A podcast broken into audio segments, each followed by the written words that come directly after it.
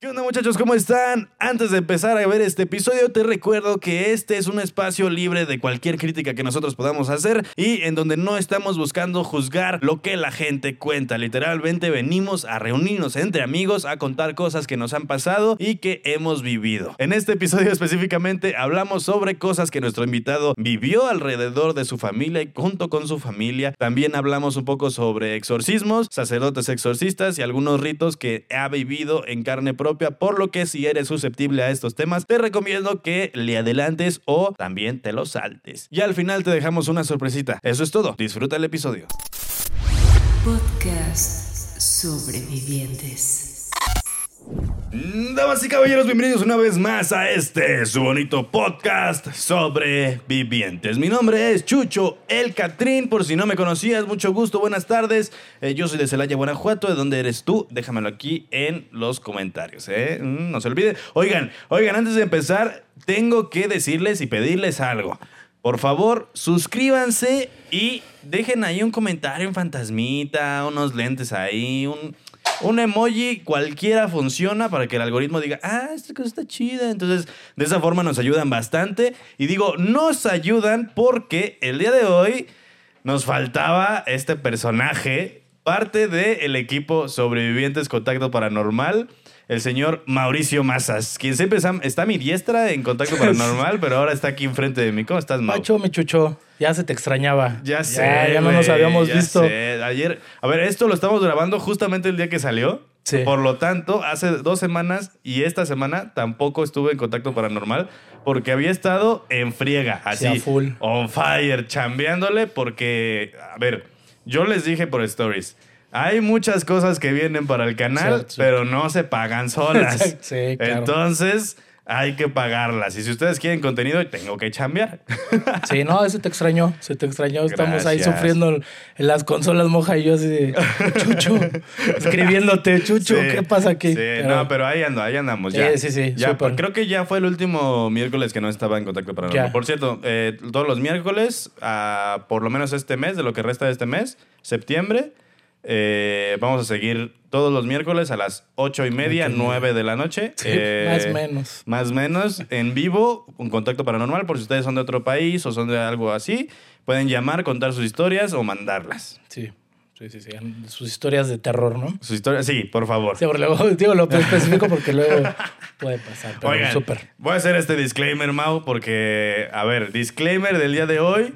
Probablemente Mau, a ver, Mau y yo, para quienes nos han visto en Contacto Paranormal, somos un desmadre. O sea, no cachamos el tema paranormal tanto del modo así como, el fantasma, y aquí lo estamos viendo. No, o sea, eso lo vamos a ver un poquito más en mexicultismo. Claro. Cuando estamos en modo más serio, que justamente pasado mañana, creo, creo que sale el episodio ya, la segunda parte del Angelito Negro. Pero vamos a ver. Vamos a ver. Pero bueno, sí, o sea, digo ese disclaimer porque luego dicen, además estaban riendo. Pues sí, o sea, sí. Vamos a intentar ser lo más, a intentar no reírnos tanto. No reírnos tanto, pero... Pero a veces funciona así. Claro, sí. Es justo, no, no, no. Oye, Mau, a ver. A ver, ya habíamos grabado con Moja. Sí. Ya habías estado tú con Moja, pero faltaba el tuyo solito. Sí, sí, sí. A ver, empecemos desde el principio. Tus credenciales, Moja. Cuéntanos un resumen general. Extraña moja. Es que se acaba de ir. Se acaba de ir, o sea, estaba aquí. todavía huele a él. Literal, todavía dejó aquí su, su esencia. Es que ¿por qué se llaman con la misma letra? No, y aparte. Eh, con las mismas dos letras. Lo curioso, lo curioso es que cuando estuvo moja, la primera vez le decías Mau. Ajá. Así lo de. No vamos a ver, moja. Sí, sí. M. Ah, la, M. Alguien nos dijo, son los M&M's. M, ajá, justo iba a decir, son los M y M. Sí, a ver, Mau, este, un resumen ejecutivo sobre ti. ¿Qué haces? ¿A qué te dedicas? ¿Qué onda contigo? ¿Por qué de repente apareciste en el medio paranormal? Pues me voy, si quieres, más al lado del medio paranormal. Para no meternos tanto en, no, miren, empecé, ¿no? Ajá. Eh, hace, mm, bueno, muchos años tú ubicas al señor productor este Alex Elizondo. Sí, claro. Yo lo conozco desde hace muchos años. A Elizondo. Es, es, un productor, para quien no sabe, tiene diferentes tipos de shows, ¿no? y produce diferentes tipos de cosas. Él sabía que a mí desde niño, porque me conoce desde hace muchos años, eh, me pasaban cosas de aspecto paranormal en mi casa. Él conoce a mi familia, a mi papá, a mi hermana, etcétera, y él sabía que estábamos como relacionados en este tema paranormal o de que nos espantaban en, casa. Me invita a, a un programa de donde ellos producen de corte paranormal para conducirlo. Joder, a ti te gusta, vamos a hacer como casting y justo nuestra, nuestro personal que tenemos es como muy de, de echar relajo, ¿no? El medio. Entonces queremos a alguien que no sea como de este medio, pero que sea que le dé ese toque más serio y para que los demás estén echando un poco más de relajo, pero también tener esa parte seria.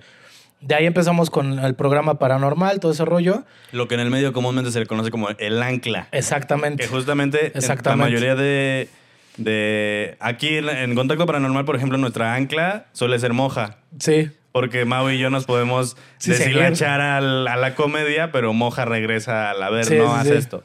Sí, te regresa, ¿no? Y le da el toque ya serio, ¿no? Exactamente. Y, eso justo pasaba. De ahí eh, se abren como oportunidades con la producción y nos llega el tema de... Era un tema un poco confuso. Bueno, previamente y eso porque ahorita inclusive a lo mejor sale, yo tengo, tengo una consultoría de capacitaciones, etcétera, donde me toca ir a, dar eh, pláticas o talleres a reclusorios femeniles. Eso ahorita te digo por eh, hacia dónde va. Entonces, esa es parte de grafología, lenguaje corporal, detección de mentiras por medio del lenguaje corporal, lectura del rostro, etcétera. Eso es a mayor grosor de lo que me dedico y el tema de comunicación, producción y lo que ya sabes.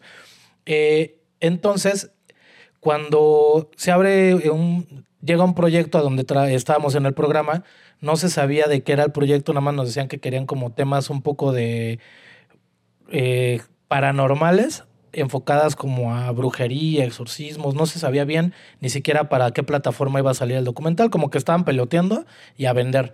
Y ahí nos dice en, la producción, ustedes que conducen este programa, eh, que, que, han jalado como casos o que ya conocen. Yo en el programa, justo como dices, del Ancla, fue donde conocí a Moja. Ok. Quien no sabe Moja, bueno, es un babalao que ha salido en tu, tu programa y es compañero de nosotros. Ahí conocí a Moja porque yo me encargaba como de llevar a los entrevistados, que eran eh, brujos, expertos, etc. Em, ahí conformamos el equipo y poco a poco se nos fue guiando por parte de diferentes directivos o directores para conformar un equipo de investigación para un tema eh, primero como de diferentes cultos y de ahí se fue llevando hacia exorcismos. Quedo como investigador, paso a jefe de investigadores de un documental de dos, que fueron uno de exorcismos y uno de, milagros, y, quedo en la parte de producción también de, de los proyectos. Y en, e, bueno, en ese camino pues es donde empecé como a meterme más adentro en ese proceso de documental, que tú sabes es estar adentro, total meterse hasta el fondo de las investigaciones, más allá de, de, investigar un video y pasarlo, que también es un tema más de reportaje, no aquí es meterse de lleno al lugar y, y investigar todo ese rollo, ¿no? Que lleva todo un proceso de ahí pues empecé a conocer este tema y ahí nos, crucé, nos cruzamos con, con Moja y luego llegamos contigo y llegamos todos y se ha ido haciendo este, este equipo. Sí, de hecho, o sea, para los que no saben, la forma en que los dos coincidimos, o bueno, que los tres coincidimos, fue a través del Lizondo justamente. Justo. Porque yo necesitaba resolver, eh, conseguir un exorcista. Un exorcista y Elizondo me dijo, ¿sabes qué? Escríbele a Mau. Sí. Me dio tu número y me dijo, a ver, escríbele a él y a ver si te consigue a alguien. Sí. Porque si era, era un rollo de ya para sí, era como de, a mí me escribió como de un miércoles, lo querían para el lunes o martes. dije, es imposible. no, sí se puede, no, no es, imposible. o sea, un sacerdote ni, una primera comunión te la saca tan rápido, ¿no? Sí, no. imagínate un exorcista que están en otro. Todo el tiempo en Rush, sí, sí, sí. Y aparte todo el tiempo fuera también. Sí, justo. Pero sí, o sea, a través del Elizondo fue como que nos conectamos y ahora estamos así trabajando juntos los tres. Sí, sí, ya ni le hablamos, ¿no? Luego los encontramos Elizondo y luego. Sí, es un tipazo. Sí, Es un tipazo y bueno, todo así se fue dando y en, ese camino es donde conocimos todo este tema de, em, pues, de diferentes religiones, cultos y experiencias dentro de y fuera de, ¿no? De, de grabaciones y fuera y personales. Y eso es lo que me ha llevado a conocer eh, lo que platicamos en, en, el programa, ¿no? Desde hasta, hasta donde sé y lo que he visto y lo que conozco, que es lo que complementa con lo que sabes, conoces y has vivido, ¿no? Y lo, eso hace el equipo. Sí, claro. Es que sí, justamente es. Siempre tratamos como de encontrar. Incluso ayer en el contacto paranormal, Sí. cuando usted decía, Ah, es que cierto. ¿por qué los niños se aparecen? Y yo les dije, Cierto. acuérdense que esto Sí, escribiendo. pasa. Sí, sí, sí. Y, y no lo, o sea, nosotros no lo habíamos, eh, buscábamos nuestra, Lógica. nuestra lógica o explicación. Nos dábamos, la, la tuya fue la más lógica, cercana a lo que bus- a lo que puede ser, ¿no? Porque todo es como un poco. Sí, claro. es yo siempre he dicho, a ver, en el rollo paranormal, como no hay una sola respuesta, puede haber muchas. Sí, claro, Y, y no- todas son correctas. Claro, no hay, no hay alguien que te diga "Haz esto. Sí, es muy, sí, muy claro. difícil. Y al que te lo diga, digo, o al menos que es de un rango muy, o sea, Muy, que muy tiene elevado, mucha trayectoria, o, o no. No, y que ya lo puede comprobar. Es Justo. Que justamente es casi nadie. Sí, no, es muy Y si no es difícil. que nadie, porque o sea. es totalmente intangible, entonces no puedes saber si sí o si no. Pero sí. A menos que sea con la maquinita de Carlos Trejo, que ya pudo congelar un fantasma. Qué bueno que lo- yo, yo lo traía ahorita en la mente. Justo lo, lo estaba pensando ahorita, pero dije, no es momento de decirlo. No es momento, Mauricio, pero sabía Sí, que sí. qué bueno que lo dijiste. Porque, Señor Carlos Trejo, un respeto. A ver cuándo nos enseña esa, esa maquinita. Ya tengo una ahí también donde también se congelan unas cosas. Yo, yo no estaba. Ah, no, era, bien coño, no, no, no, yo no fui el entrevistado. Sí, pues imagínate, o sea, si ya tienes eso y lo puedes comprobar, Oye, sí, sí, o sí, sea, sería genial, pero... No, o sea, y cambias, le das la partida a cambiar el rollo de. O sea, das el punto, el parteaguas para cambiar el entendimiento de todos estos procesos. Sí, Durísimo, pero. Sí, y, y justo en estos procesos de, de lo que decías de credenciales, el, el tema de, como a mí me toca en uno de los documentales eh, ser el encargado de, de buscar a los exorcistas, Ajá. justo es lo que acabas de decir. Empiezas a comprender muchas cosas que tú tenías pensado, creído que era de, de un tema de hollywoodense, ¿no? De cosas que pensabas que eran como lo marcan las películas y cuando ves la realidad es que es muy diferente, o bueno, similar, pero todavía te sorprende más porque la cercanía es... A la vez es muy lejano un exorcismo, pero a la vez es muy cercano y, o sea, te vuelve un poco loco ver todo ese, todo ese rollo tan adentro de, de- de- tanto de la religión católica como cristiana, como de Santería. santería. como. Fuimos a santería, eh, Angelito Negro, eh, este, vudú y Santa Muerte y varios. Entonces, Y es que, a ver, hay muchas personas que dicen, yo conozco, yo convivo diario con lo paranormal y eso que dice él no es así. Y yo así de, dude, si convivieras diario con lo paranormal, sabrías que lo que dice la gente es mínimo a lo que te puedes encontrar que pasa, que dices, ah, Sí. o sea, hay cosas que sí pasan, sobre todo en, en el rollo de los exorcismos. sí está muy pesado. Que, o sea, si no lo han visto, vayan al episodio de Contacto Paranormal que se publicó ayer. O antier, depende de cuándo salga esto. en estos días, en estos días, el, último contacto paranormal que hubo, que si no me equivoco es el 13, ¿no, Diego? El 13, eh, contacto Sí. paranormal 13, y Mao justamente puso un audio Sí. de un exorcismo en Venezuela. justo sí, en Venezuela, él nos lo mandó el audio un sacerdote exorcista de Colombia, él viaja a Venezuela a hacer este exorcismo. Y lo manda como para que vea la gente, o escucha más bien, cómo, qué puedes pasar en este tema si se meten en ondas eh, Densas. densas, ¿no? Y él manda el contexto y todo que está en el, en el, en el En el programa. episodio. Sí, sí, sí. Y aparte de esto, o sea, manda, a ver, muchos me han dicho, es que yo no lo quiero escuchar porque va a pasar algo. No. No pasa nada, ya lo hemos explicado antes Sí, aquí. sí, sí. Hay cosas que una vez que pasan el filtro de la cámara o del micrófono, ya son, hagan de cuenta que están viendo una foto. O sea, es más probable que nos pasen a nosotros aquí Claro. que a ustedes en su casa. Entonces, ustedes tranquilos, solamente, como siempre lo decimos, tómenlo como entretenimiento. Claro. Parte de su terror, parte de su suspenso. Sí, sí, sí. Porque nosotros ya nos encargamos de los demás. Sí, y entretenimiento y un tema a lo mejor informativo, si Claro. lo quieres ver, pero no un tema de que te pueda pasar algo. Es mucho más allá de como lo marca la... También nosotros lo pensábamos, oiga, si eh, los sacerdotes o, o a dónde íbamos, si, si estamos aquí se nos puede... No, o sea, es- esto para que te pase, llegues a estos grados, es muy... Es un proceso más complejo que tienes que estar metido ya provocado, ¿no? Que Claro. eso ya sabemos. Entonces, eso que dices del audio, no, o sea, da miedo. Pues sí, o sea. Porque sí, aparte se le apagó la cámara. Sí, se le apagó la cámara y te- hubo gente que decía, no, o sea, yo estoy solo con la luz de mi teléfono, de mi pantalla y ya me quedé sin nada. y se sigue Y escuchando. se sigue escuchando, sí. imagínate qué terror. o sea, porque sí se escucha fuerte. El, el- el audio dura cinco minutos, seis. Uf. Lo dejamos creo que un minuto y medio. A lo mucho, más o menos. Si quiere- ¿Quieres que lo dejemos los cinco minutos al terminar el episodio? si quieres. Lo, pues lo montamos ahí. A ver, Y, y nada más mencionar justo del audio que nosotros no estamos diciendo si sí, si no, es algo que nos mandan y nada más presentamos, ¿no? Sí, claro. Que es parte de lo que, como tú bien sabes, cu- cuando haces documental tú no, no opinas, ¿no? Claro, sí, sí, sí, No. tienes que aceptar todo lo que te llega como verdadero y sin juzgar. O Exacto, sea, respetar. es justo lo que hacemos aquí. O sea, Sí. justamente por eso también eh, este... A ver, algo que yo no he contado en ningún podcast del, del por qué estoy haciendo sobrevivientes y por qué nació sobrevivientes, al menos hacia el lado paranormal, es justo eso. O sea, es... A mí me han pasado tantas cosas que solamente, o sea, si yo solo me pongo a mí como objeto de estudio, estoy loco.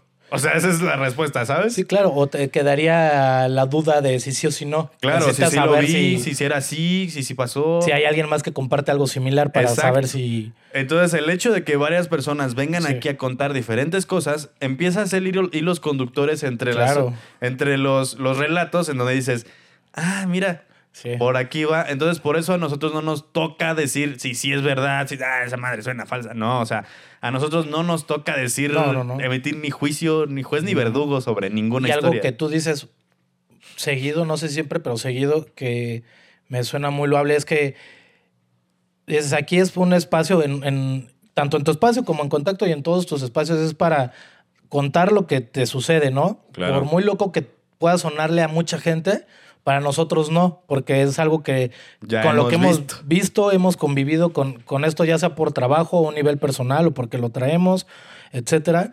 Pero sabemos que sí, ¿no? Entonces no vamos a juzgar ni a criticar la historia porque sabemos que a mí esa historia no me ha pasado, pero me ha pasado otra y a ti otra y que no tienen que ser las mismas, ¿no? Claro. Entonces eso, es- eso está padre que no se, no se juzga y nosotros no opinamos, no emitimos opinión personal sobre esto, ¿no? Sí, porque al final no somos investigadores paranormales como tal. O sea, incluso cuando vamos a hacer expediciones, no vamos a investigar el fenómeno, Sí, vamos a ver qué pasa. O sea, a ver, a ver las historias que la gente de ahí cuenta y a ver Claro. qué tanto pasa. Como a de lo desmenuzar pasa. un poco si Sí, hay sí, o no sí. hay, pero no estás como tal cual, ¿no? Y- sí, porque ya meterse mucho en ESIES, ¿no? Es, sería algo bien complejo. lo Sí, que hablamos sí, hace sí. rato. Sí, no, y, y, creo que ninguno de los tres tiene la. No.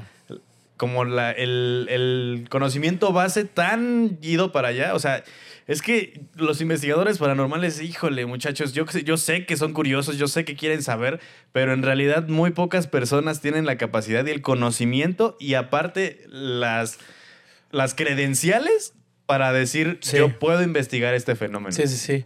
Y te lo va dando también a lo mejor justo lo que hemos vivido, que te va dando las experiencias y los sucesos que van pasando, vas, vas haciendo tu propia investigación Claro. de, a ver, este sonido, ¿por qué se escuchó? ¿De dónde salió? ¿Será algo? Y vas haciendo hilo y dices, ah, no, sí era algo lejano. No sé, vas sacando conclusiones. Sí, sí, sí. Pero es, es un proceso largo, no es que dices, vaya, ya me metí, hoy ya soy un investigador paranormal, ¿no? No, Es- y- es y- bien complejo. Y lo chido de eso es que nosotros, otra vez, como ya tenemos algunas referencias Claro. de personas que vinieron a contar, de gente que nos cuenta, de nosotros que nos ha pasado, de cosas que hemos replicado, sabemos cuando alguien dice, me pasó esto, ya es como, ah, que Sí. igual y pudo haber sido esto, o a ver, pudo haber sido paranormal, Claro. o si no tienes esto, esto, esto y esto en tu casa. O sea, si, si tu casa o tu lugar donde sucedió este Sí, sí, sí. fenómeno cumple con alguno de estos requisitos, no fue paranormal. Y ya, pero das una opinión sobre un tema que puedes dominar a lo mejor un poco más profesional. Sí, sí, más sí. no estás emitiendo una, una opinión personal. Sí, que es esa que- es la que te puede juzgar. Porque exacto. tú dices, yo creo que pudo haber sido un sonido en tu casa por esto y por esto y por esto. Ajá. Pero no te aseguro que fue un sonido ni te tiro de loco. O sea, puede ser a mi experiencia de lo que sé, lo que he vivido, es lo que hemos siempre vivido. ¿no? hacemos esa anotación de, oye, igual y Sí, sí, sí. puede ser esto o puede ser esto. Sí, no es de, ay, no, ¿cómo crees? No, O sea, es, Sí, es- sí, es sí. en base a lo que sabemos y conocemos y hemos vivido, ¿no? Y lo que te han ha platicado, por ejemplo, a ti expertos, lo que nosotros en los documentales hemos visto, que nos han explicado, que son guías, o sea, de gente que sabe que trae este don o conocimiento, que se dedican siempre a esto, traen esta guía y que ya te pueden, desde su parte profesional, decir más o menos qué pasando? puede ser y qué no, ¿no? Sí, Incluso sí, en muchas religiones, para que pase, para que ellos mismos lo crean, necesita ser un proceso muy extenso para que digan, sí, sí, es verdad, ¿no? En el exorcismo, Tal cual. partiendo desde ahí. El exorcismo católico es un proceso larguísimo para que digan, ah, claro, sí, sí, está poseso. En el cristianismo, o no tanto, ahí es más por, eh, estás ahí, se te metió algo y ellos por claro. discernimiento dicen, hay que, de una vez, hay que lanzarnos y operar este show, ¿no? Sí, antes de que sea muy tarde. Antes de que sea muy tarde. Son procesos diferentes, pero al final, pues tan- ellos tienen esa, digamos, preparación para poder discernir si es o no, ¿no? Entonces, desde ahí nosotros no nos metemos. Sí, justamente. Entonces, ustedes tranquilos, sus historias están a salvo. Porque es que mucha Sí. banda nos escribe como diciendo, es que me da miedo porque mucha gente no me cree. Sí. Tranquila, nosotros creemos. Tranquila, digo tranquila porque en su mayoría son chicas las que escriben Sí. diciendo eso. Y, Pero y sobre sí, todo la comunidad que, que se está generando. Eso está bien chido. La misma comunidad dice, sí, sí, creo que sí. A lo mejor puedes decir, esta, esta historia no creo mucho que pueda suceder, o le buscas más una explicación lógica, pero te queda la duda, ¿no? Sí. Como en Estados Unidos dicen, la duda, que te queda la duda razonable de puede ser o no puede ser. Nadie de nosotros tenemos una verdad absoluta sobre nada paranormal, sino nada de ocultismo ni nada, y pues, cada quien juzgará por lo mismo del audio, ¿no? Cada Claro. quien, nada más ponemos el contexto, y ahorita les digo el contexto de ese audio. Cuéntalo, cuéntalo de una vez. De una vez, el, el contexto es que el, el exorcista que lo manda Ajá. me platica que eh, es una persona, es una pareja que estaban metidas como en una onda de ocultismo, más la pareja que es, un, es hombre, y él eh, empieza a, a trabajar a la, a la- a la mujer por medio de eh, amarres y todo, pero de un, amarres muy oscuros, ¿no? Ya más allá de un amarre de TikTok. Sí, ¿no? sí, sí. O sea, algo ya muy fuerte, muy oscuro. Y esto, como la, la pareja también estaba metida en, en este rollo, no tan de lleno, pero andaba ahí, eh, abrió la puerta y entró y eh, quedó posesa. Esta es la parte en que él cuenta, llega posesa, investigamos que no tuvieran tema como médico y es cuando tienen que proceder inmediato a... Ya le habían hecho un, un exorcismo previo y este fue el, el- el último hasta el momento donde yo me quedé porque este, este audio es un exorcismo que sucedió la semana pasada. O sea, no es viejo, es, lo, es actual de... Wow. Con él me tocó un día y yo iba manejando. Me dijo, ¿quieres ver un exorcismo ahorita? ¿Dónde estás? Le digo, voy manejando. Oríllate. Tienes dos minutos para conectarte y ahorita te lo voy a presentar para que veas. Y literal me orillé, le hablé a los de la producción, no me voy a aventar un exorcismo. Aquí está. Y pues lo ves todo el proceso y sí se ve fuerte. O sea, si en audio se escucha, Sí, claro. lo, ves en video y sí te saca un poco de... de- lo crees, ¿no? Ay, oye, estaría bien bueno que si fuéramos con un exorcista. Obviamente, esto no se puede grabar. Les Sí, se no. los digo, o sea, de una vez se los digo. Los exorcismos está prohibido grabarlos. Seguramente también por eso Mao solo puede compartirnos el audio. El audio. Y seguramente es lo único que tiene. Sí. Porque los exorcismos no se pueden grabar por respeto a la persona, por otras cosas también. Por también, sobre todo, creo que protegen mucho justo a la persona, sí, sí, sí. pero también protegen mucho el rito. En, en tema católico, el rito que hacen los exorcistas no es un rito que se haga con una Biblia normal, Claro. sino tienen un rito especial y es como, ah, te comparto el rito para que también el otro sepa, o el enemigo, o, No, y aparte, o alguien. eh, es bien sabido que muchas cosas, si se hacen al revés. Claro, se estás empoderando al- contra, ¿no? Exactamente. Entonces ellos lo ocupan. Es curioso porque muchos exorcistas en el mundo, los de más alto rango en su ciudad, pueden eh, grabar, pero para ellos, para cuando se van al Congreso Internacional de Exorcistas, donde comparten qué tipo de demonios y cómo cada vez están atacando diferente, Ajá. para compartir con qué oraciones ya pueden, este, pues, Como interceder, ¿no? Ajá, y liberar, pero son videos que entre ellos nada más eh, se comparten. A nosotros solamente un- una persona de un exorcista mexicano nos enseñó, un- fueron creo que 30 segundos de un video. O sea, no, ese sí fue... Ni la peor película, digo, ni la No, mejor no, no, o sea, película, sí. ¿Sabes? No es, no es tanto que vaya caminando así, pero eh, sí es muy fuerte ver a la persona totalmente ida y muy fuerte. Entonces dijo, esto es, se los enseño para que vean que es verdad. O sea, ¿qué tanto, qué tan cierto es este rollo que se empiezan incluso a desfigurar de la cara? O sea, como que sus, sus rasgos faciales, o sea, digo, un piedroso en, el, en la calle se le desfigura el labio y no quiere decir que está poseso. Sí, no. Pero, eh, y por el desgaste de las personas que están posesas, también se les desfigura de esa forma la cara. Sí. Pero hay muchas personas que cuentan que durante el ex- exorcismo los Sí. rasgos faciales empiezan a ser como, como súper Lo que más vimos en entrevistas con diferentes exorcistas Ajá, fue que lo que más cambia en el rostro es la mirada. Claro. La mirada sí es ya una pupila totalmente dilatada, ya no es tuya. Y algo bien curioso, y eso nos lo explicó un médico, parte del equipo de oración de un exorcista. El equipo de oración es el que apoya a, al exorcista a rezar por el exorcista, no por el poseso. Claro, es lo que decíamos. Si no lo han visto, pueden ir a Sí. revisar el episodio de eh, 13 exorcismos, Justo. que justamente es donde, donde explicaste qué onda con eso. Exacto. Y entonces, eh, dentro de su equipo de oración, hay, muchas veces ya tienen un médico. Y este médico nos contó que eh, el poseso está mm, Manoteando. manoteando y haciendo movimientos bruscos corporales, tu pulso cardíaco debería de cambiar, ¿no? Porque te estás agitando. sí, claro. Cuando lo, lo tocan a la persona, el pulso es normal. Entonces ellos dicen, aquí está, esto ya es posesión. Tu pulso es como si estuvieras sentado y estás totalmente agitándote por toda la habitación. Ya un médico certifica el pulso y dice, no, esto está- es un pulso normal de alguien sentadito y cómo puede ser que alguien que esté tan agitado tenga ese tipo de pulso. Wow. Es parte de, como dicen, es un, es un una rayita más para saber si está poseso, ¿no? Lo, lo que te platicaba o les platicaba del agua bendita, ¿no? Para saber si es un enfermo mental que, o, o alguien que es eh, fanatizado por este tema, que sienta que está poseso, le avientan agua normal y la persona se empieza a retorcer. Ah, dicen, este no está poseso porque le está, Está loco aventando. nomás. está loco, sí. Sí, este, sí, nada sí. más te doy una oración para que vienes medio mal, pero no estás poseso. Justo con el exorcista del Papa. Justo. que decía, o sea, spoiler alert, voy a hacer un spoiler de la película. Hay un momento en donde el exorcista llega con un poseso y se le empieza a decir, ¿quién eres? Ah, soy Lucifer. Y Así. Sí. Entonces este güey se queda como de, "Mm, ya sé qué voy a hacer. Entonces mandan a traer un, un cerdo y Sí. empieza a hacer un rito ahí inventado y de repente le dispara al cerdo y mata al cerdo porque según había hecho algo para que, como que retó al demonio de que pose- poseyera al El cerdo, cerdo. para ver si era tan fuerte. Sí. Y ya, se le quitó. Y después él dijo, no tenía nada No este tenía brother, nada. solo estaba loco. Sí, ellos hacen lo mismo. Digo, cada uno tendrá sus técnicas, a pesar de que tienen un proceso, tienen cada quien su expertise. Sí, claro. Y, el, y el, al que no está poseso le echan agua normal y a la persona, como dices, ah, se retuerce. Y entonces dicen, no, porque te tendrías que retorcer con agua bendita, no con agua que te aventé. Agua de grifo. Agua sí. de grifo, ¿no? Aguas locas. ya- Pues ese día a mi compa le decimos el aguas locas. sí, entonces, este, chino lo puede decir, ¿no? Sabías a dónde iba, pero este, parte de eso es que entonces ya al que le echan agua bendita eh, se puede retorcer o empezar a retar, etcétera.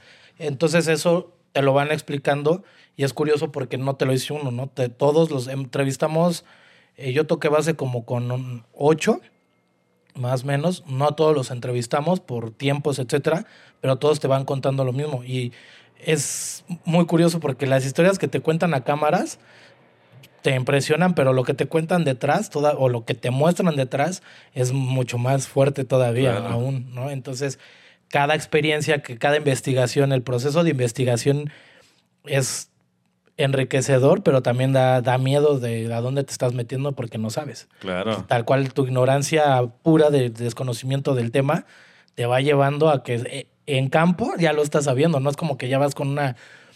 La única guía que tienes es lo que puedes ver en el cine, un poco de que lo veas en internet, Sí, pero sí, no sí. es como ya lo que te lo explican ellos porque lo, a pesar de que es público, también lo ocultan, o sea, no, no es muy fácil que te den acceso. Tuvimos, si quieres llamarle suerte o llegamos con los indicados, pero muchos no te quieren decir No, nos pues no. pasó con otros, o sea, es no te sueltan porque también es una información muy fuerte, ¿no? Que la puedes usar como para burla, para juegos, Sí, o sea, que claro. confíen en ti realmente en ese proceso de, de convencimiento, miren, es para esto, etcétera, pero es lo tienen tan oculto también, a pesar de que es público, que mucha gente ni siquiera sabe dónde están, etcétera, ¿no? Ni quiénes son. Justamente algo así pasaba eh, con mexicultismo. Sí, Que mucha banda nos decía así como, ay, es que ya vino tal güey y nada más se burló y que no sé qué. Exacto. Y hasta que les explicábamos de, a ver, esta es una, este programa está hecho para divulgación cultural Sí, de sí, sí. ocultismo en México. Sí, no es. Ah, burla. entonces sí. Sí, sí, sí. O sea, porque vaya mucha banda y respetando a cada quien su contenido, pero mucha banda nada más va como para, ah, esto sé que va a provocar cierto morbo, Morbo, lo subo sin saber lo que va a causar, sin nada de información, sin nada. Y si ya estás ahí, lo que mejor puedes hacer es pues, sacar la información de ellos, ¿no? No sé si es la verdad o no, pero la que ellos viven en su día a día, pues es la de ellos, es su verdad y eso es lo que tienes que mostrar. Como mexicultismo es mostrar su, su día a día en sus culturas, en sus cultos. Sí, ¿no? pues su realidad, o sea, Su su realidad. en, en- en su parte oculta, porque tú los ves en la calle es una persona normal, pero su Sí. parte oculta son algo, sus, sus dogmas y sus creencias son una cosa completamente ajena a lo que tú habías visto y no quiere decir que esté mal, o no quiere decir que no exista, o no quiere decir... Cuando hace mucho hicimos uno de, de, Yu- de Voodoo, Ajá. lo subimos, me parece, a redes, a Face. Eh, nos tiraban con todo de. Nos decían. ah, claro. este, satánicos, eh, nos mentaban la madre, ojalá se mueran, cómo están divulgando esto, o sea, cosas bien fuertes. Nosotros, o sea, no lo tomamos a personal, decíamos, o sea, hasta les contestábamos de, ve lo primero, o sea, nada más viste lo primero, claro, muestras lo fuerte y todo, Claro, es un, para que llame la es atención. un engagement, Sí, sí, ¿no? sí. Pero de ahí en fuera, ve lo completo y ya, ya nos podrás decir si sí somos satánicos o estamos haciendo algo malo y si sí, pues tampoco me... Cada quien sabe lo que hace, ¿no? Pero justo nada más veían el título y no, ay, se van a... puta, tengo, ¿no? No, O sea, véanlo, ni siquiera el- en esas ceremonias vudú era nada... Son fuertes, que también vamos a ir, Sí, sí, pero sí. no es como que lo estén haciendo en mal, ¿no? Ya lo hemos hablado que hay dos tipos de vudú, uno que es para dañar y uno que es para sanar. Y estas ceremonias se hacen en pro de sanar, pro de salud, pro de amor, pro de dinero, y son sus ceremonias culturales, ¿no? Que Claro. uno aquí te sorprende, pero para ellos, para ellos es su día a día en Haití. Sí, O sí, para sí, ellos aquí en México como haitianos es su cultura, ¿no? Y entonces eso no significa que los tengas que ahí sacrificar, ¿no? Claro, y que los tengas que señalar de... Señalar, "Ah, ah, viejo es satánico. Como antes, ¿no? Ahí va la bruja y... Sí, sí, claro. O sea, Ahora es así, pero por redes. Ahí van estos satánicos, se van a- ojalá te mueras y Dios te va a castigar. O sea, un montón de cosas que dices. O sea, velo primero, infórmate lo que está hablando. Ya no, no yo ni los que estamos ahí. Lo que está diciendo este. Que, que el que tiene la autoridad en su Claro. religión, ¿no? En su cultura, en su culto, lo que te está diciendo, el mensaje que te está dando, y entonces ahí vas a saber si realmente él te está dando un mensaje de, de oh, vente y te voy a poseer, o ¿sabes? si ves esto te voy a chingar. Exacto. Sí, casi, casi les dicen eso. O sea, casi, casi piensan que les dicen eso. Sí, sí, sí. o, o que, o que te vas a unir a un culto como tipo Hollywood, ¿no? Donde van encapuchados Claro.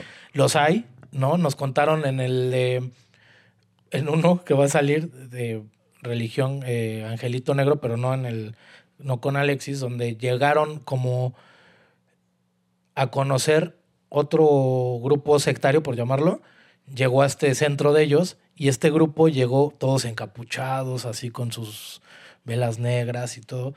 Y entonces los de este centro dijeron, es que así no es. Claro. Nuestro- nuestra cultura no es así. O sea, esto, los respetamos, pero no es así. Aquí es otra cosa, aquí es más, es abierto a todo mundo, como quieras venir vestido. Pues justo como, como dice él en el, en el podcast, aquí lo que importa es que vengas siendo humilde y siendo tú. Siendo tú. Entregarte a ti, no entregar las creencias y tus ritos y eso. Sí, ¿no? y, exacto. Y los otros iban como en un plan ya de te quiero Sí, de ritual. impresionar, de Sí, sí, sí. ritual y imponer, ¿no? Y eh, aquí no se trata de eso, pero es pues, parte de todo lo que vas viviendo en ese, en ese día a día. Oye, dijiste hace rato que, eh, te- que le pasaban cosas a tu familia, o sea, ya cambiando de tema, Sí. eh, que le pasaban cosas a tu familia y a ti cuando estaban de, de sí, pequeños. de hecho, cuando estábamos en el otro, en ese programa, pues yo tengo un video que te voy a pasar, que no lo encuentro porque fue en otro celular donde se ve clarito en mi casa, pero hasta- yo se lo enseñé a judiciales, eran federales, Ajá. en la plática, ¿no, amigos? Ya sabes que son de, de gente más ruda y no, yo no creo nada de eso. Eh, les enseñé el video de cómo se ven eh, como un ser en mis escaleras. eh, Claro, que va bajando así. que va bajando. Sí me lo enseñaste. Y cortan el video, no sé por qué, y se alcanza a ver como otra mano, como si vinieran en filita, Ajá. así se alcanza a ver, pero Eso ahí no cortaron el video. Entonces sí, en, en casa pasaban cosas muy, muy extrañas que nunca encontramos tanto buenas, raras, pero la- otras eh, un poco más terroríficas que no les encontramos explicación y hasta la fecha, ¿no? Ni con Mojale, o sea, me he hecho, había algo fuerte. ¿Quieres contar una de esas? ah, había una Ajá. eh, yo tendría, no sé, unos 11 años más o menos. no se recuerden, hay mucha banda que no, pero antes era el teléfono local de casa, ¿no? Claro. Este, llevamos a una, no sé, mi familia llevó, por estos sucesos que pasaban, llevaron un vidente que hacía limpias. No era, no hacía mucho show, pero sí hacía la limpia. Le estaba haciendo la limpia a la señora de la limpieza de nuestra casa, la que nos ayudaba. y, y entonces estaba haciendo su trabajo, estábamos todos alrededor, era de día, una de la tarde más o menos, y el, el teléfono empezó a sonar muy feo, el tono era muy largo. Y, y él dijo, no, bueno, primero contesté, yo contesté, bueno, ¿no? De niño, y no, no había nadie en la línea. Colgué y dije, no, pues no es nadie. Y el, el que estaba haciendo la limpia dijo, no dijo nada, bueno, está bien. Seguía haciendo la limpia y volvió a sonar el teléfono, pero igual un tono más largo cada vez. Ya decía, no contesten, no contesten. Pero yo estaba pegado en el teléfono ya otra vez. De niño así, de, otra vez, ¿no qué? Y nadie, dijo, ya no conteste nadie, desconecten el teléfono. No quieren que, Que siga. que siga. Y ahorita te cuento algo que nos pasó hoy, justo similar. No quieren que esto siga. Eh, hace la limpia. Previamente, un día antes, yo tenía un futbolito de estos de juego, ¿no?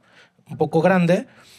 Y para que cupiéramos en la casa, para el espacio, para la limpia y todo ese rollo, mi papá decidió quitarle las, las patas y recargar el tablero en un sillón, digamos que lo recarga así, ¿no? Mi hermana y yo en esa una noche antes estábamos como discutiendo y mi papá nos dice, ya, no sé, antes era como, ya los van a espantar, ¿no? Ajá. Sí, en sí, eso sí. nos dice mi papá, ya los van a espantar y el futbolito se azotó, ¡pa! Se cayó, como que se resbaló de que estaba recargado. Dijo, ya ven, no lo tomamos como mucho de, ah, pero sí nos sacó de onda. Al otro día cuando estaban haciendo la, la, la limpia, el futbolito estaba ya en el piso, el tablero, literal en el piso, y se empezaba a escuchar como un tronido primero así de la madera, bueno, del plástico, muy leve, seguía haciendo la limpia, se escuchaba luego más fuerte, entonces yo me acerqué porque escuchaba como un tronido, ¿no? Si le pegaran algo, pero cada vez más fuerte. Me, acerco y les digo, oigan, está tronando muy feo esto. Y entonces cuando se acerca el, el, ¿El vidente? el vidente, todo el futbolito se empezó, literal, toda la tabla del futbolito empezó a bailar, pa, pa, pa, y todas las manejillas así, pa, pa, pa, se quedó así eh, fijo.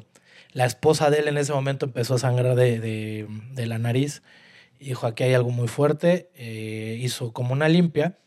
Entonces nos dice, hay que poner tres veladoras en forma de triángulo encima de la mesa de su comedor y ahí las dejan durante todo el día.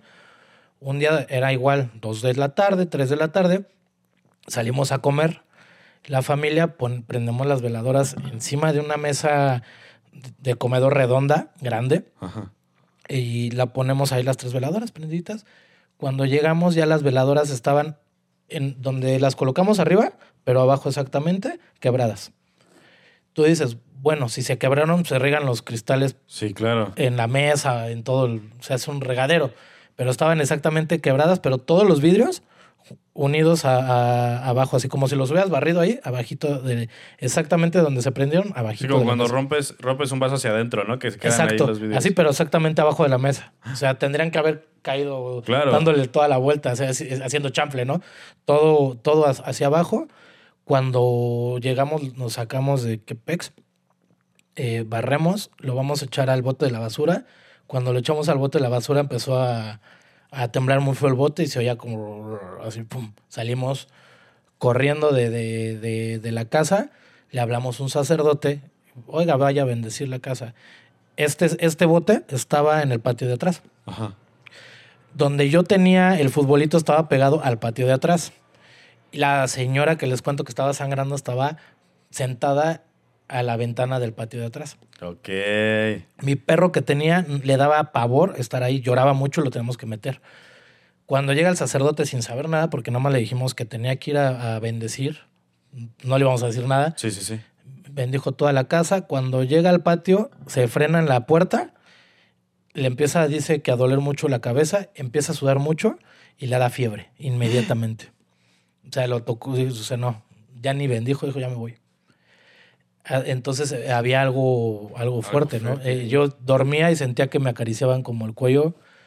Tenía carritos como de ambulancia. Antes había un juguete que le apretabas, era, era de, como de carritos chiquitos. Ajá. Y entonces los metías como en una plataformita Le apretabas y salía corriendo porque era como de una ambulancia, ¿no? Hacía sonido de ambulancia, como que iba al rescate el cochecito. Ajá. En la noche se, se apretaba y salía corriendo un carro. Se apretaba o se apretaba solito, empezaba a sonar la, la como la ambulancia, ¿no? Sí. Este, cosas así muy... Un día estábamos en, en el comedor todos platicando y como medio entre discutiendo y platicando. Teníamos un librero y salieron los libros tal cual así botados y una, una cruz que tenemos también. Dijimos, no, aquí ya está, está pesado. Ya regresó este, este evidente, hizo su limpia y por fortuna no nos volvió a pasar nada, pero eso de, de los... Estas son algunas que les cuento, ¿no? Pero eran, Sí, claro. eran muy continuas los... lo- yo escuchaba que me hablaban, o sea, yo llegaba de la escuela, pues mis papás estaban trabajando, etcétera, yo llegaba y escuchaba que me decían, Mau, Mauri. Entonces yo, pues, yo decía, mande, ya pensaba que ya habían llegado mis papás y pues cuál. Ya me subía corriendo o me encerraba en mi cuarto porque seguido escuchaba que me hablaban, eh, me decían por mi nombre. Entonces, todo esto lo sabía la persona que, este Alex, que pasaban cositas desde niños chiquitos, entonces por eso, y, fueron muchas. La, la positiva que vivimos, eh, un día en tormenta, bueno, de lluvia muy fuerte, el, el agua se nos estaba metiendo al, al- como a la sala, Ajá. Se estaba inundando, entonces llegamos, eh, mi papá y yo a ver, eh, pues llegamos a la casa y vimos que estaba inundado ya el- la sala, el comedor. Entonces nos, me dijo, pues vamos a subirnos a cambiar, ponernos cómodos y bajar y pues, limpiar, secar. Claro. ¿Cuánto te puedes subir en tar- eh, cuánto te puedes tardar en subir y bajar? ¿Que te cambiaste? Diez minutos a lo mucho. Eh, Y le estás exagerando, ¿no? Porque sí, vas sí. con prisa de que se te está mojando claro, todo, todo, ¿no? la- no, Se van a echar a perder los muebles. lo sigo pagando, ¿no? Sí. Entonces bajamos rápido y mi papá estaba serio, pero yo bajé y todavía bajé como que hice el brinquito de que vas de puntitas porque Ajá. vas a pisar y estaba el piso totalmente seco. Pero no había ni, ni, ni rastro de, de agua, nada, o sea, nada, nada, nada, totalmente eh, nada, así, ni gota de Wow. agua, ni, ni el trapeador que teníamos ahí estaba mojado. O sea, estaba todo totalmente seco. Nada más que el trapeador ya estaba hacia otro lado. Ajá. No estaba en donde la entrada, ¿no? Estaba totalmente todo seco. Esa la vimos como que dijimos, bueno, así como pu- pudo haber algo negativo, también puede haber algo, un Positivo. protector o un ángel o no sé, ¿no? Cosas que no te explicas. Hasta que lo vives, mucha banda puede decir, ay, eso que, pero hasta que lo vives te sorprende, ¿no? Como que te acaricien, como que te hablen, tus juguetes salgan, las ambulancias suenen. O sea, no era un carrito normal. Es algo que saben que te puede dar miedo, Sí, que sí, puede sí. impactar, ¿no? O sea, que suene, estés dormido a las 2 de la mañana y, y empiece a sonar tu ambulancia de juguete Justo que te rompa la tranquilidad. que te rompa la tranquilidad, porque si se mueve un carrito otro, a lo mejor estás tan dormido que ni te das Ni lo cuenta. escuchas, Ni lo escuchas, pero que suene la alarmita y todos se despierten, o vuelen los libros, el futbolito se azote, son cosas que, que, que van impactando en... Y, y mucho después, pero eso no sé si era un tema propio o era de la persona con la que yo salía, que ella lo sabía. Cada que yo salía con ella, nos pasaban cosas, pero feas. Eh, un día estábamos en, en la sala, en mi sala, y ya no sé si te acuerdas, pero antes veías películas en el DVD. Sí, sí, sí. Entonces juntábamos los sillones para ver películas y ya nos acostábamos y para ya no, ya no nos subíamos, ¿no? Nos quedábamos dormidos en el sillón, los juntábamos. Una, esa noche nos sentíamos como muy intranquilos, como cuando te da este ansiedad, Ansiedad, claro. que te da miedo, Sí, que no, sabes, ni por qué, ajá, estás todo así. Como que sientes que va a temblar en cualquier Sí, momento. sí, sí, o que algo te va a pasar y- Sí. y, no, no, o sea, una ansiedad fea, pero los dos, y no estábamos viendo nada malo ni. Ya pues, nos dormimos y yo escucho. Ah, cabe mencionar que nuestro sillón, yo tengo en, en- en la sala, tenía persianas, pero no me faltaba una persiana que se había caído, entonces entraba un rayito de, de luz de la calle. Cuando estábamos dormidos, escucho que se prende el, el- de la nada el DVD, ya ves que escuchaba como giraba. Ajá. Ajá, escucho que se prende. Entonces me levanto, lo veo y volto a ver a, a mi chica en ese momento y la veo dormida. Y cuando la volto a ver, el- entre el rayito de luz que te digo, Sí, que- de la persiana. de la persiana, veo como una sombra de una mano muy fea, o sea, una sombra fea Ajá. que le va a hacer así. Pero entonces cuando veo la mano, ella voltea y grita.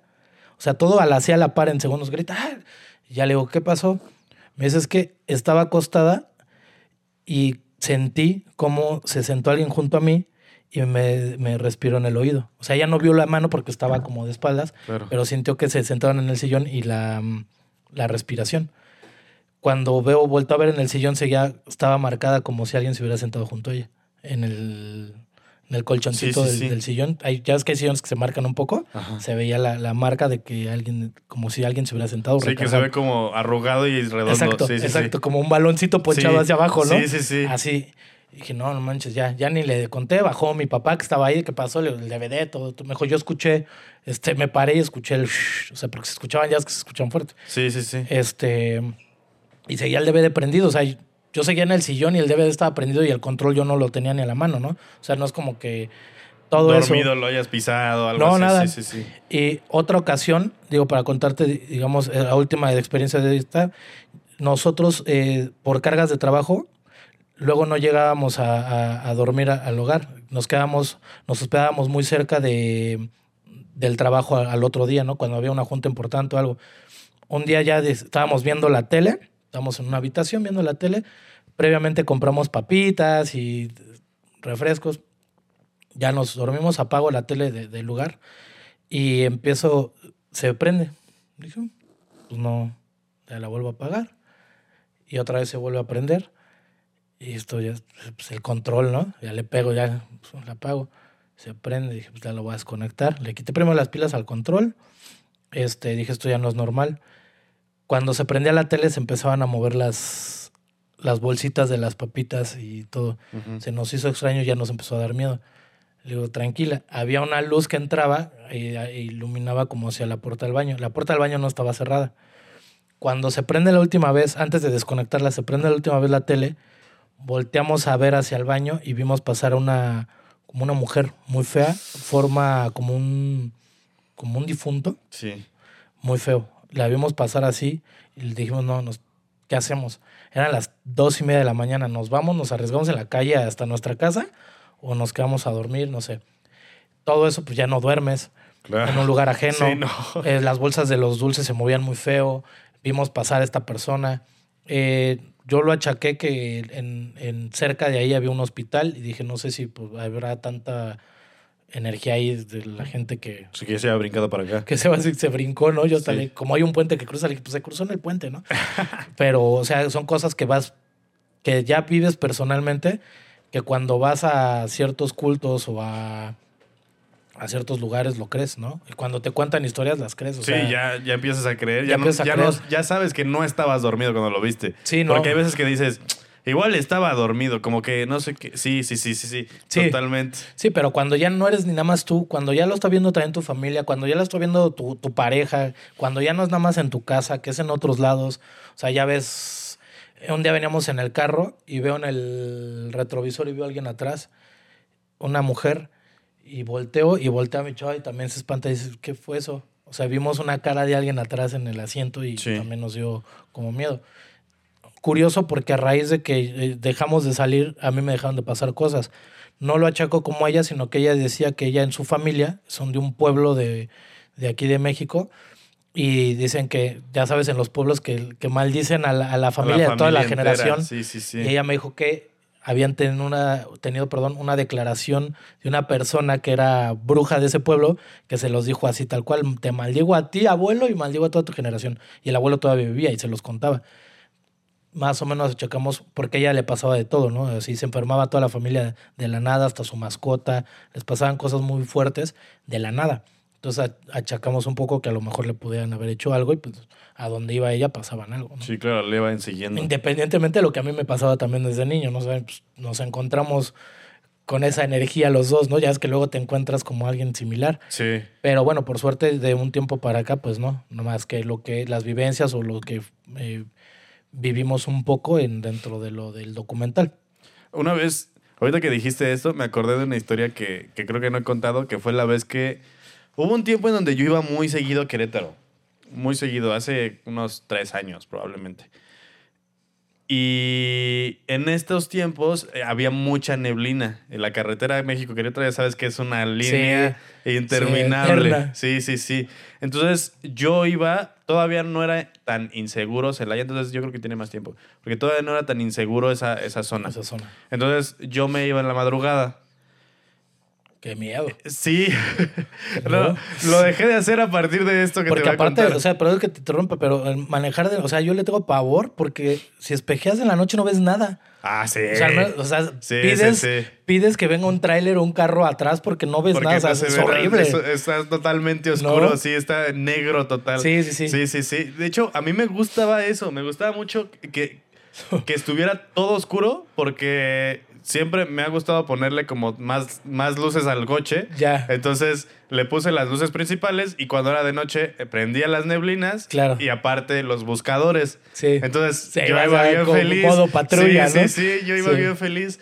Ese día yo todavía no le ponía las, las, las luces de niebla al coche. Yo traía un Centra. Y era un Centra que corría muy chido ese Centra. Como lo extraño. Sí, son correlones. Sí. Y yo venía, ese momento no venía tan fuerte, pero de un momento, de un momento a otro, neblina así de que le echas las luces y se ves menos, ¿sabes? De esas de que le echas Sí, las sí. altas y se, Sí, no, es- para quien no, que para quien no sepa cómo, cómo funciona eso, del por qué los neblineros son am- amarillos y aparte van apuntados hacia el hacia el piso, piso. Es que si tú avientas las luces altas en el coche, lo que haces únicamente es que la pared de neblina que está sobre el coche se ilumine. Sí, Entonces es como si le echaras eh, el reflejo a- al agua, entonces Sí, refleja a un todo espejo. a un espejo, entonces refleja toda la luz y ves menos, Sí, ves claro. menos porque pues la neblina son partículas pues sí, de vapor de agua Sí. que están ahí condensadas, entonces no alcanzas a ver porque se refleja la luz. Entonces lo que tuve que hacer fue apagar las luces principales y, las bajas. y la- no, güey, ni siquiera la- los cuartos. Los cuartos porque no traían neblineros. Sí, no. Entonces, ah, bueno, las- los neblineros son amarillos porque penetran mejor la- en, la, en la luz, la luz en, en esos, en esos bancos de niebla. Entonces, dejé los, los cuartos encendidos y lo que hice fue irme en medio de la carretera para que cualquier cosa Claro. volanteara hacia los lados.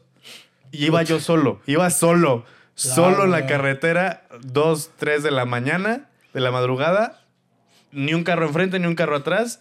De repente pasó un ca- una camioneta o no sé qué, pero fue al principio y, y sepa dónde quedó. Sí. En ese momento, me acuerdo que yo iba escuchando un podcast. Eh, no me acuerdo qué, cuál era, pero iba escuchando un podcast. Y como que se fue la señal. O sea, Silencio. ya ibas totalmente solo, ¿no? Totalmente solo porque se acabó la señal. todo.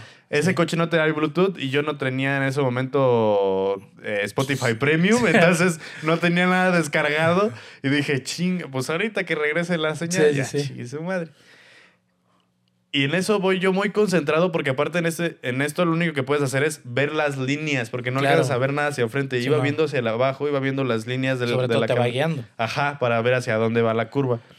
Iba viendo las líneas y en ese momento veo como un destellito de este lado, que era un fantasmita de los que están en el piso, reflejando la luz. Volteo y cuando vuelvo a poner la, la mirada hacia el frente, por el rabillo del ojo, por mi...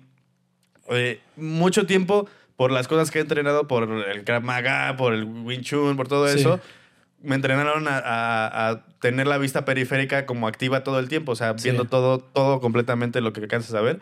Y justamente de este lado vi a alguien sentado en el, en el, el copiloto viéndome así. Sí, sí, sí. No más. Sí, sí.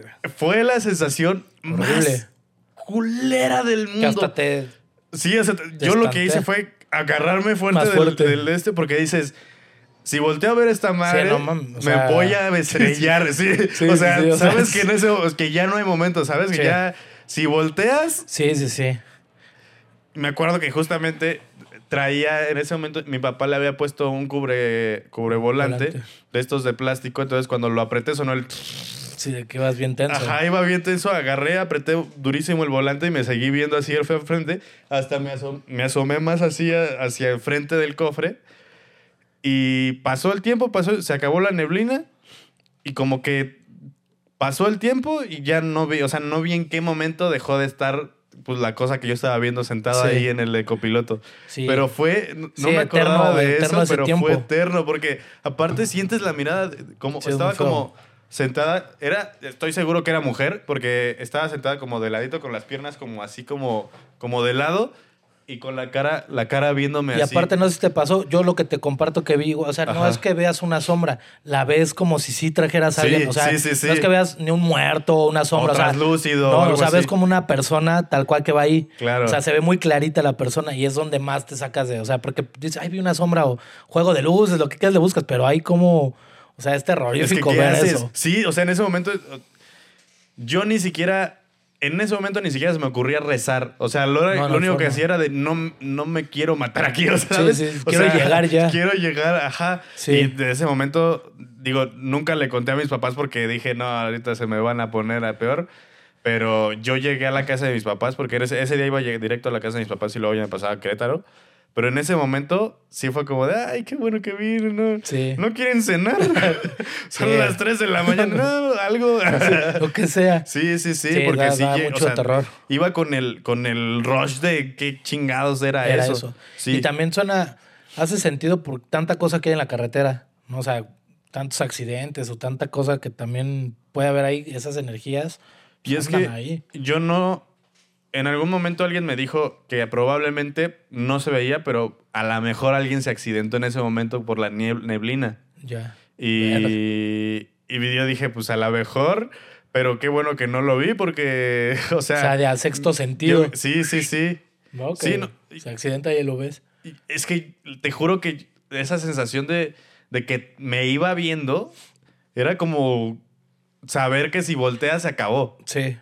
Sí, no, es, es ese terror que sabes que, o sea, te dura mucho tiempo. ¿no? Sí. O sea, vas en shock.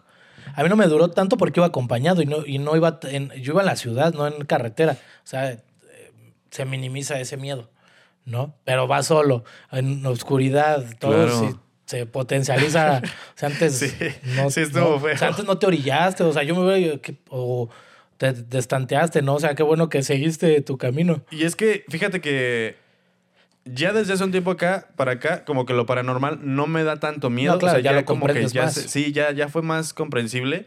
Pero en ese momento Sí, no. venía de todo lo que me había pasado de pequeño. Entonces era como un no quiero saber, no quiero saber, no quiero saber. Sí. Entonces, como que era yo como caballito, ¿sabes? De nada, sí, ya- sí vi que está algo ahí, pero no Sí. voy a verlo. Sí. Ahorita probablemente sí hubiera sido como, Ey, ¿qué, ¿qué onda? Sí, ¿Qué quieres? Así, sí, justo. Hace poco que te platicaba, les platicaba, fuimos, nos metimos a un panteón, Ajá, pero no fue por ir a explorarlo. claro. Eh, veníamos saliendo del pueblo, para quien no, no lo sepa, veníamos relax, ¿no? cuatro o cinco personas, una avenida, ya, ya marcaba, yo puse en el GPS del coche, eh, marcaba Ciudad de México. Nos mete entre calles y salimos a una avenida principal y marca a la derecha. Una avenida que no tiene calles. Lo único que marcaba a la derecha era la entrada de un panteón. Se nos Órale. hizo muy curioso a todos porque pues, el panteón, ¿por qué marca a la derecha si solo está el panteón? O sea, pura avenida y, y el panteón. Ya nos seguimos, ya vámonos. Y entre todos de, hay que entrar, hay que... pues estaba abierto totalmente. Panteones ya ves como en los pueblos los dejan abiertos 24/7 Sí, sí, sí. pues nos metimos y no se sentía ni mala energía. de- yo iba viendo si no había brujería que pudieran pisar, este, y no. Había una zona muy oscura, porque ya ves, en algunos sí hay iluminación, ¿no? Si había su postecito de luz, tranquilo. Hacia el fondo no había nada, estaba muy oscuro y pues yo le caminé hacia allá, pero me dejaron morir solo, me fui solo.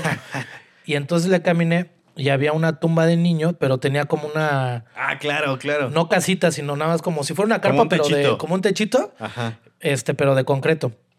Abajo había una, había otra tumba a un lado. Y entonces esta tumba del techito en los pilares tenía dos reguiletes y una calabacita donde pides calaverita. Y en las otras, en la otra tumba también había, pero en el piso, eh, dos reguiletes.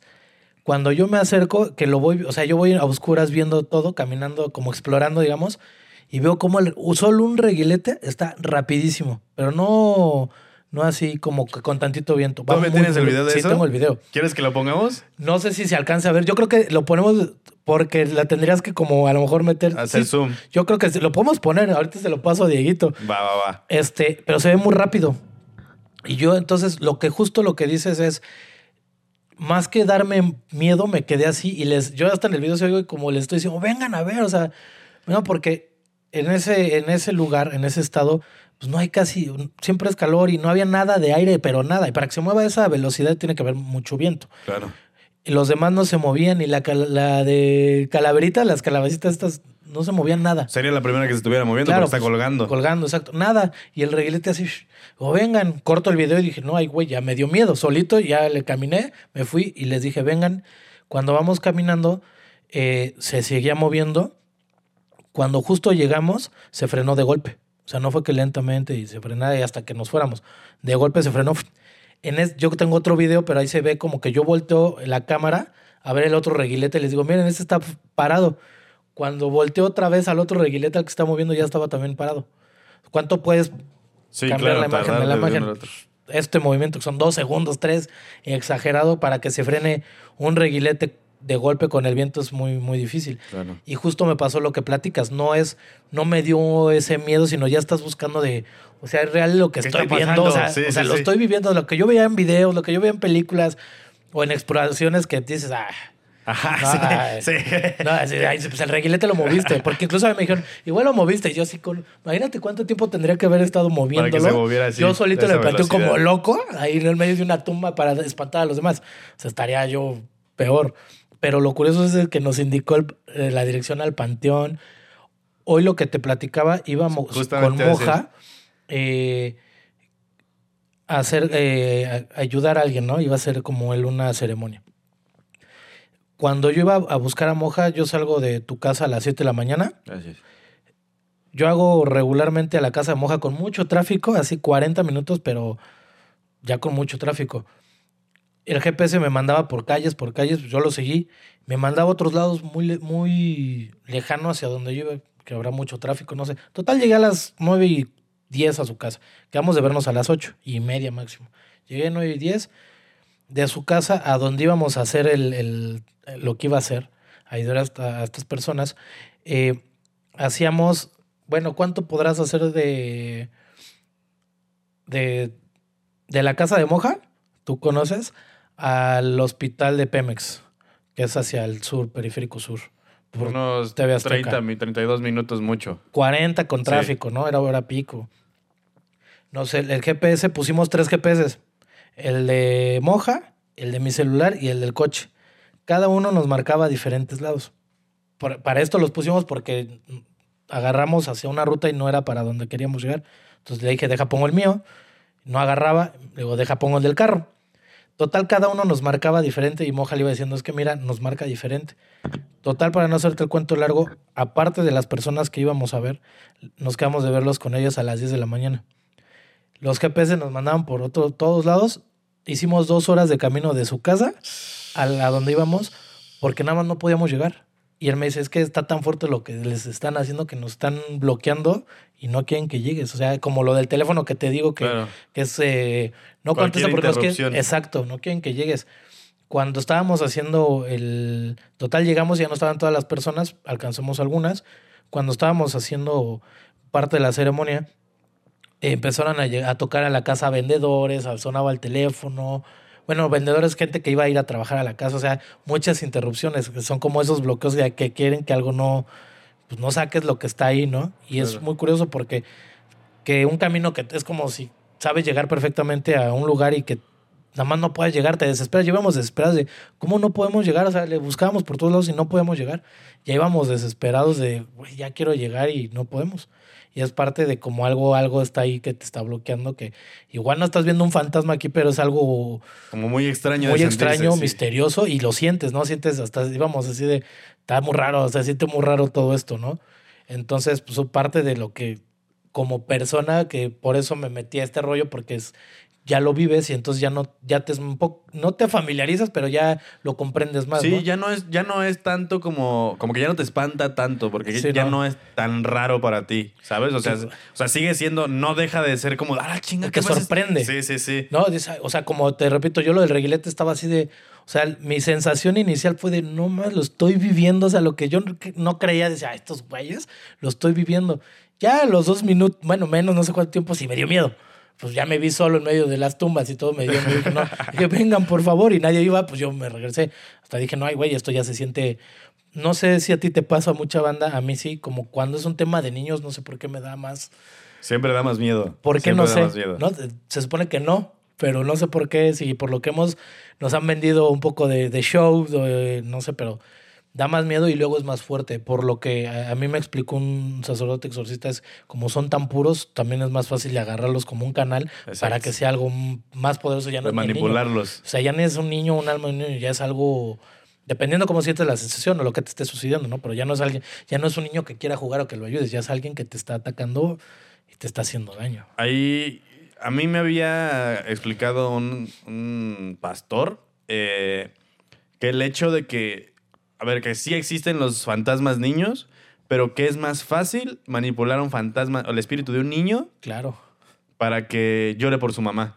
Sí, Y te va a dar miedo. sí, claro. que es lo que quiere, justamente lo que lo está manipulando. Sí. Pero no quiere decir que no existan los fantasmas niños, pero, o sea, es- más fácil adueñarse de la figura, del, del espíritu y de la del, Sí. del fantasma de un niño y manipularlo para que dé miedo. Claro. Y, as- y sí. Aparte muchos dicen, o sea, el- un niño a lo mejor sí está su espíritu ahí arraigado, a lo mejor sí te va a mover cositas o algo, pero no te va a hacer daño, claro, no te va a causar Nunca va a ser miedo. directamente contra ti. O sea, a lo mejor, incluso lo, lo platicamos ayer, niños eh, físicamente tienen a su amigo imaginario que puede ser un niño, Sí, pero sí. juegan, y- pero no siempre les hacen daño. Pero ya cuando te, te están asustando, te están aventando cosas fuertes y te está pasando, te da terror, Sí, ya es directo contra ti. ya, ya sabes que no es un niño, no es como de, no, esto no es un, pareciera, hay un caso que fue de Monterrey de un señor, lo voy a contar muy rápido, este señor eh, le da no sé qué, le pasa, va al hospital, entra en coma, sueña que ve a un, que llega una niña y le regala un peluche. Eh, despierta y le dice la señora, te la, su esposa le dice, te dejaron este peluche. Él estaba en coma, pero la señora no vio, pero vio que había un peluche en su cama. Se lo lleva a su casa, dijo, ah, pues qué buena onda, una niña que me lo dejó. A raíz de eso, en su casa él empieza a grabar y escucha una niña que le empieza a decir, ayúdame, hola, ¿cómo estás? Cuando eh, él le dice, te voy a ayudar, abre las puertas de su casa y se empiezan a mover los juguetes, secan los ventiladores de- de- altos. Uno de sus últimos videos se oyen las voces del niño, de, la- de una niña, y él voltea y dice, no te quiero hacer daño, pero sal de mi casa, esta es casa de mis hijos. Y él pidió ayuda a videntes y todo, lo hizo público. Cuando voltea a la cámara, se ven en la cama una sombra, un bulto negro Ah, espantoso. claro. O sea, no es un niño. O sea, Sí, había sí, una voz, sí. como dices, manipulando. Hola, ¿cómo?". o sea, se- y se oye fuerte y sabes que no es un niño, ¿no? Sabes que ahí sí no es, ya te están haciendo daño. Él Sí. amanecía con moretones. Eso ya no es un, un, Sí, no, ya alma de ser un niño. en cuando- pena. O sea, lo- los niños son traviesos, no. Sí, sí, o te, te buscan la luz, o a lo mejor No buscan a su mamá, peligrosos, o- sí. no son peligrosos. A lo mejor hasta te da tristeza, sientes una sensación de tristeza, de- pero no de miedo, o sea, Sí, no sí, de sí. terror, ¿no? Y entonces eso ya te das cuenta que a lo mejor por ese lado te da más miedo y corres cuando escuchas algo de niños, ¿no? Yo, yo, eh, quiero, ya para ir cerrando, quiero, quiero hacer una anotación que de algo que se me olvidó decir ahorita, pero que mucha gente me ha dicho justamente de los, de los exorcismos, que era, ¿por qué no los sacerdotes aprovechan un, a una persona posesa para demostrar y poner como aparatos eléctricos, electrónicos en ellos? Es decir, medidores cardíacos, medidores de ondas cerebrales, medidores de la, la, la, la, la, la, la. Yo les voy a decir por qué. Primero, el claro ejemplo, donde ustedes más tienen el ejemplo, es nosotros yendo a la expedición. Llevábamos cuatro baterías de esta cámara llenas. Sí. Llegamos, Las 20%, 15%, 12%. Sí. Nos movíamos, se volvía a rellenar la batería. Y con esas baterías trabajamos diario y lo seguimos haciendo. Entonces, eso les da un, un, un parteaguas de pensar de qué tan fiable es, Claro. es llevar el aparatos electrónicos a un exorcismo. Sí, no, y aparte ellos, eso es, es como una buena, eh, un buen cuestionamiento, pero ellos dicen algo, nosotros lo hacemos, claro, en un tema a lo mejor científico para ver si sí o no, pero los católicos, para, no olvidemos que para que hagan un exorcismo, ya pasó por temas psicológicos, Claro. psiquiátricos y muchos estudios para descartar epilepsias y un montón de cosas en movimientos y esquizofrenia y muchas cosas eh, psiquiátricas. Ya que descartaron eso, entonces, por medio de médicos, lo único que llevan es medir el pulso, Sí. pero de ahí ellos dicen, el tema es aquí salvar a la persona de un mal espiritual. no demostrarle a nadie. Claro. No, Sí, o sea, sí, no voy a grabar y ponerle aparatos porque esto es mi fe. Sí, mi porque- fe de Dios. Exacto. O sea, yo sé que con Dios haya cámaras, sin cámaras, nada. Yo no vengo a demostrarte, yo vengo a liberarlo. Tal cual ellos olvidan, salen del cuarto y ya no saben, ya no le preguntan a la persona después, oye, ¿cómo sigues? Ya olvidaron eso porque esto es, vengo, Eso te ayudo y se acaba aquí. Sí. ¿no? Entonces lo hacen un poco más también por ese tema de yo vengo a lo que vengo. Sí, y es que, a ver, los que necesitan demostrar, los que necesitan muestras son los que no creen. Claro. Entonces, también por eso es como de, oye, pues si tú no crees, pues allá tú. O sea, yo Y no es que- necesito demostrarlo. Y es un debate muy grande porque en, esta, en este documental o cuando hicimos esto, entrevistamos, pusimos ambas partes, justo para no guiar hacia, hacia, Hacia un sola- lado hacia un lado. Entrevistamos a psiquiatras, tanto como a los exorcistas, y llega un momento en que la psiquiatría no ya no te daba una respuesta a los sucesos, como lo que les platico del pulso. Claro. ¿Hasta dónde puede una persona? O había el- un caso que te platiqué de alguien que, que la persona, el, el sacerdote dijo, demuéstrame, y la persona dijo, te lo voy a demostrar. En su lado lúcido, dijo, escribe una carta, mañana me la traes. Llega el sacerdote al otro día y le dice la persona, ya posesa, traes la carta en la bolsa derecha y dice esto, esto, esto, esto y esto y esto. ¿Cómo supo lo que escribió el padre, el sacerdote? Ahí ya va más allá de la ciencia. O sea, entonces, esas cosas Como lo que te platicé hace rato, de que pasó con, la, con esta persona que, que lo montan, que... Cuando ya es demostrable me dijo- en palabra, sí, me dijo literalmente el nombre de una persona que yo muy pocas veces he mencionado sí. y me dijo, esta persona tal, tal, tal, hizo tal, tal, tal. Y yo así de, ¡ala! Ya cuando es así, o sea, hay el- el- un chavo que es de un psiquiátrico, lo metieron porque él hizo un ritual eh, oscuro eh, que sacó de internet, lo meten al psiquiátrico, dura tres meses y dicen los psiquiatras, después de un montón de estudios, de conexiones y todo lo que mencionan, los, y esto en Estados Unidos, el director del psiquiátrico les dice, no tiene nada. Su ayuda no es aquí, es espiritual. O sea, un psiquiatra que les diga eso y, Sí, bueno, ya. ya. era un tema de posesión.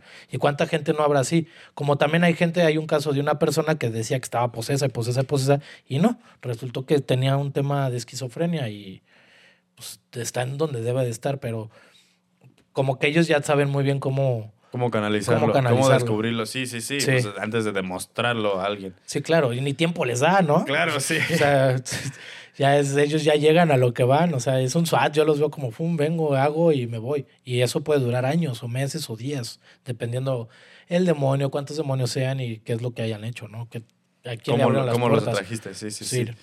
Mau, ¿algo que quieras contar antes de irnos? Pues no, la verdad es que, que, que estén pendientes. Ah, la última, les decía del reclusorio. Ah, ok, sí, sí. Uno de los miedos más fuertes que yo he vivido es sin saber, creo que alguna vez te lo platiqué, Ah, claro, sí, sí, sí. Este, yo daba pláticas del perdón y la felicidad dentro de cómo lo podían vivir ellas de- del reclusorio femenil. Cuando entras al reclusorio te acompañan al, cuando eres como contratado, te lleva quien te contrata, digamos que a mí fue una fundación, me llevaban en el pasillo de la entrada a donde yo iba y, así me tenían que sacar. Pero como ya me conocían, pues la que me llevaba se quedó a platicar con unas chavas ahí y me quedé yo en medio del pasillo así. Se me acercó una señora, no sé, como unos 75, unos 80, no sé, alta, ya grande, como unos 70 años, y me dio mucho miedo. O sea, pero yo no sabía quién era. Traía una Biblia en la mano. Me dio mucho miedo, ah, de ese miedo paranormal, Sí, sí, sí. ¿no? Del que como cuando vas a una Que exploración. te algo. calan los huesos, Sí, literalmente. o sea, no es miedo de, ay, me vayan a, a- a querer talonear o algo, no, era un miedo espiritual. Se me acercó, me dijo, hola, tú eres el del taller del perdón, mira, yo doy un taller de la Biblia, buenas tardes, muy educada. Este, no me dejan entrar a tu taller porque yo estoy del lado del psiquiátrico. Entonces los del psiquiátrico no podemos pasar para acá. Y tú en ese momento dices, ¿y por qué estás aquí? Sí, sí, sí. Pero bueno, muy tranquila ya. Me voy así, me dio miedo. Y la de la fundación me dice, ay, ¿sabes con quién acabas de hablar? Y yo le dije, no. Yo no sabía el apodo de la persona, pero conocía a un personaje. Este, me dice, ah, es la llena de Querétaro. Y dije, ah, y de, de, y nos, yo no sabía el apodo, le digo, como Claudia Mijangos, ¿no? Y se ríe. O sea, ahorita que salgas del reclu, agarra tu celular y googlea.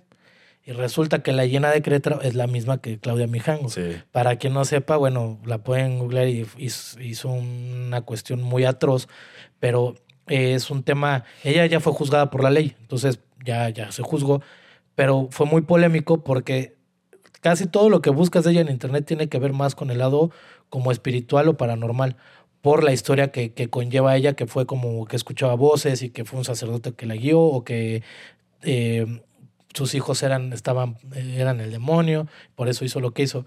En el reclusorio entró al, al psiquiátrico porque era un tema de esquizofrenia, está eh, diagnosticada con esquizofrenia y bueno, ya juzgada por la autoridad, ya, ya está libre. Pero yo no sabía quién era y al verla me de- causó mucho terror. Y Sin mira que adentro te puede dar Sí, mucho miedo sí. mucha gente y a mí no me daba miedo.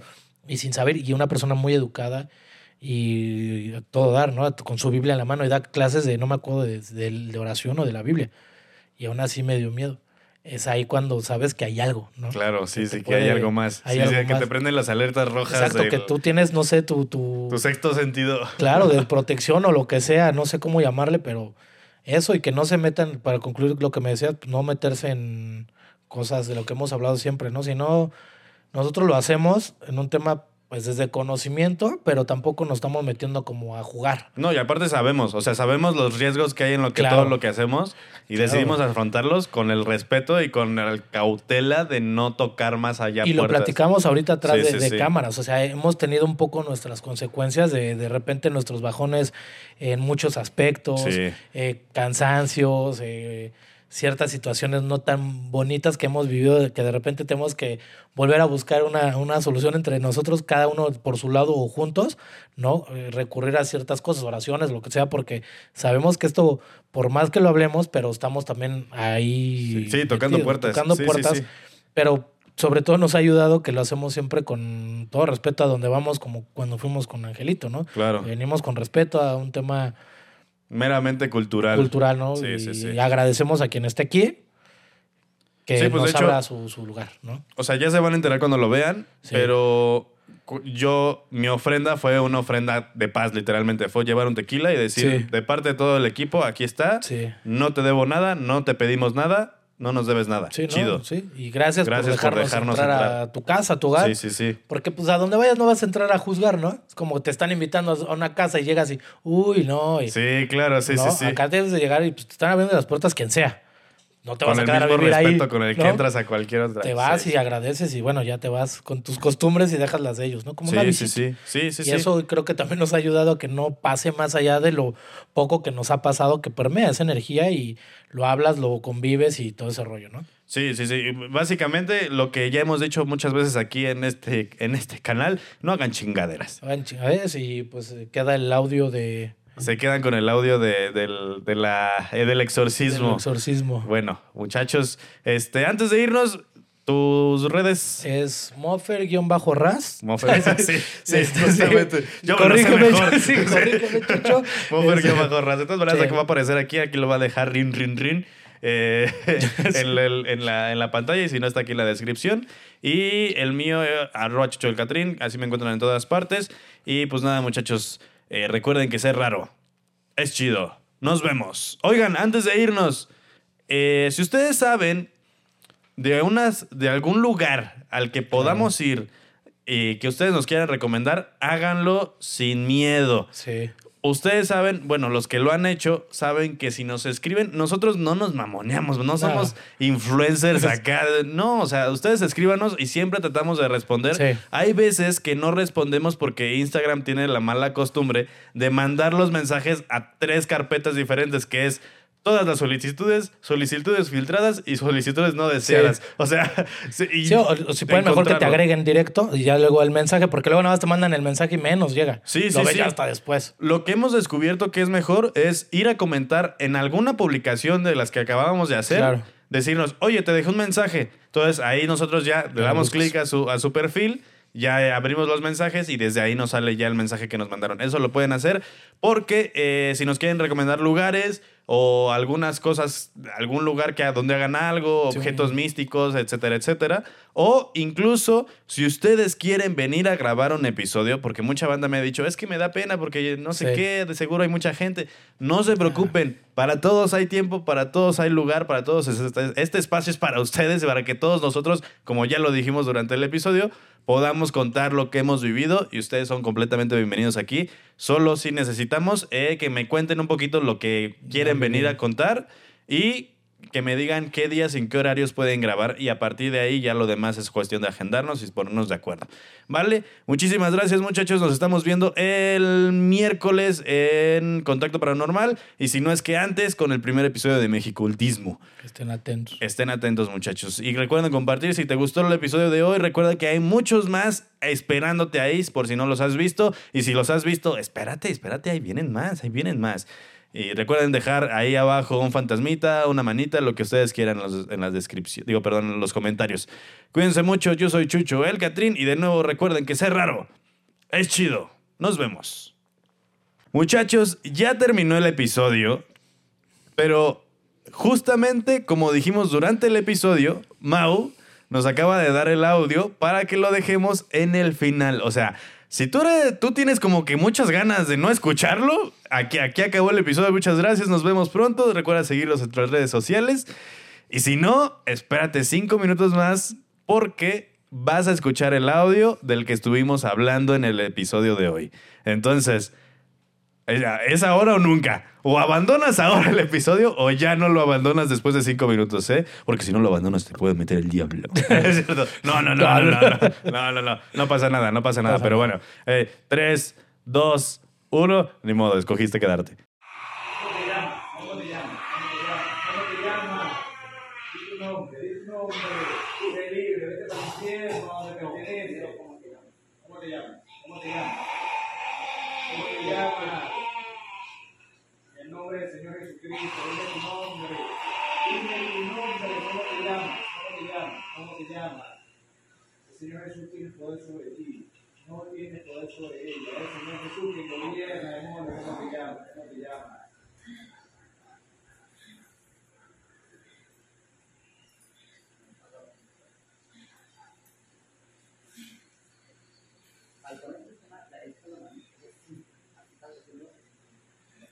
En el nombre de Cristo, tú que estás ahí, ¿quién te puso ahí y cuánto tiempo lleva? Porque hoy San Miguel Arcángel te traspasa con todo tu poder. ¿Cómo te nombre. ¿Eres un espíritu de? A ver, en el nombre de Cristo con la autoridad del Espíritu Santo. La. En el nombre de Cristo con el poder del Espíritu Santo. 对对对对，罗家的爷爷爷爷在哪？那边那边，那边罗啊，那边罗。